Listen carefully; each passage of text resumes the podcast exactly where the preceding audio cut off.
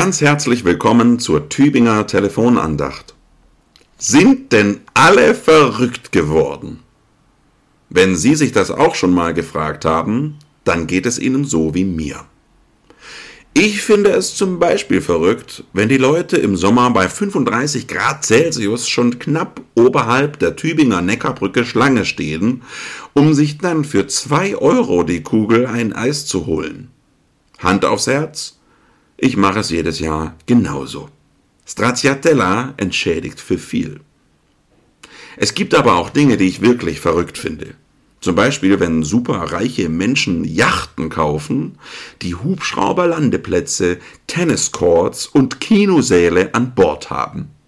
Hand aufs Herz, ich würde auch mal gerne mit so einem Ding in See stechen. Es gibt so viele Verrücktheiten unter uns Menschen. Und immer dann, wenn man mal ganz ehrlich ist, merkt man, dass man selbst womöglich gar nicht weniger irre ist wie der Rest vom Fest. Meine bisher gewählten Beispiele waren ja eher zum Schmunzeln.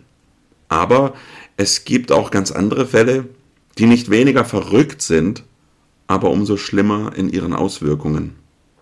Ich denke zum Beispiel an Mobbing im Klassenzimmer oder im Kollegenkreis, an Hass auf unseren Straßen, Hass auf Andersdenkende, bis hin zu Mordlust unter Mitmenschen. Ich verstehe es wirklich nicht. Warum kriegen wir das nicht hin? einfach im Guten miteinander zu leben. Viel zu oft stellen sich die Menschen übereinander, üben Macht gegeneinander aus und machen sich gegenseitig kaputt. Da fragt man sich doch wirklich, was ist bloß los mit uns? Kennen Sie den französischen Dramatiker Molière?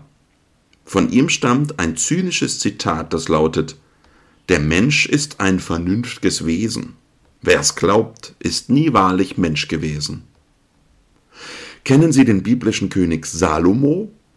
Über ihn gibt es ein ernst gemeintes Zitat, das ist heute unsere Tageslosung.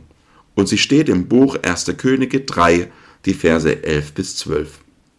Ich lese Ihnen diesen Text einmal vor.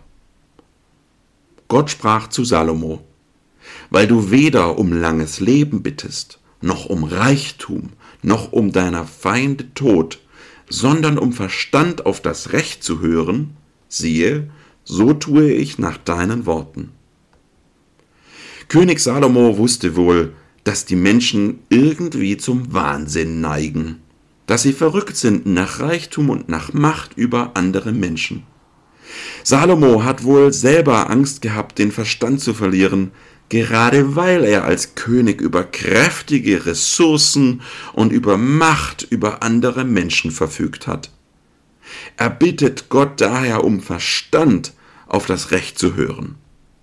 Und jetzt wird's kompliziert. Was ist das Recht?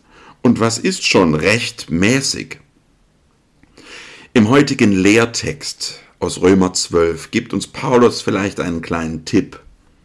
Er schreibt, Stellt euch nicht dieser Welt gleich, auf dass ihr prüfen könnt, was Gottes Wille ist, nämlich das Gute und Wohlgefällige und Vollkommene. Und er schreibt weiter, ich sage jedem unter euch, dass niemand mehr von sich halte, als sich's gebührt, sondern dass er maßvoll von sich halte. Vielleicht ist es manchmal gar nicht so kompliziert, liebe Zuhörerinnen und Zuhörer.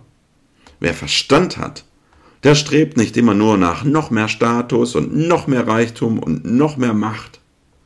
Rechtmäßig ist es, auf dem Boden zu bleiben und sich nicht über den anderen zu stellen. Wie verrückt wäre das? Eine Welt mit Mut zu Maß und Mitte.